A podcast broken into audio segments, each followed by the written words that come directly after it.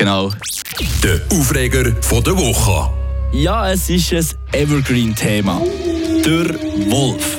Geht ja schon fast in die Kategorie Hornkuh-Initiative. Wenn das irgendjemand im Ausland erzählst, was wir hier in der Schweiz für emotionale Debatten darüber führen, dann lenkt sich dann nur nach Kopf. Diesmal war es einmal mehr ein Bundesratsentscheid, der der Grund dafür ist, wieso der Wolf wieder in aller Munde steckt. Falls das Thema in den letzten Tagen euch ein bisschen vorbeigegangen ist, ich erkläre es heute, ab nächsten Monat, da gilt jetzt neu, wenn ein einzelner Wolf in einem Gebiet unterwegs ist, wo schon mal Schäden entstanden sind, dann darf der eben neu schon ab dann geschossen werden, wenn er sechs Nutztiere reisst. Früher, dass sie das zehn waren.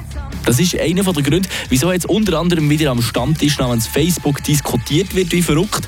Die einen die regen sich auf, wieso dass man die armen Wölfe schießt, die anderen finden, das geht noch viel zu wenig weit. Und wirklich Ahnung von diesem Thema hat ein Bruchteil von all diesen Leuten. Habt ihr zum Beispiel gewusst, dass Raben in ganz Europa massiv mehr Lämmer holen als die Wölfe?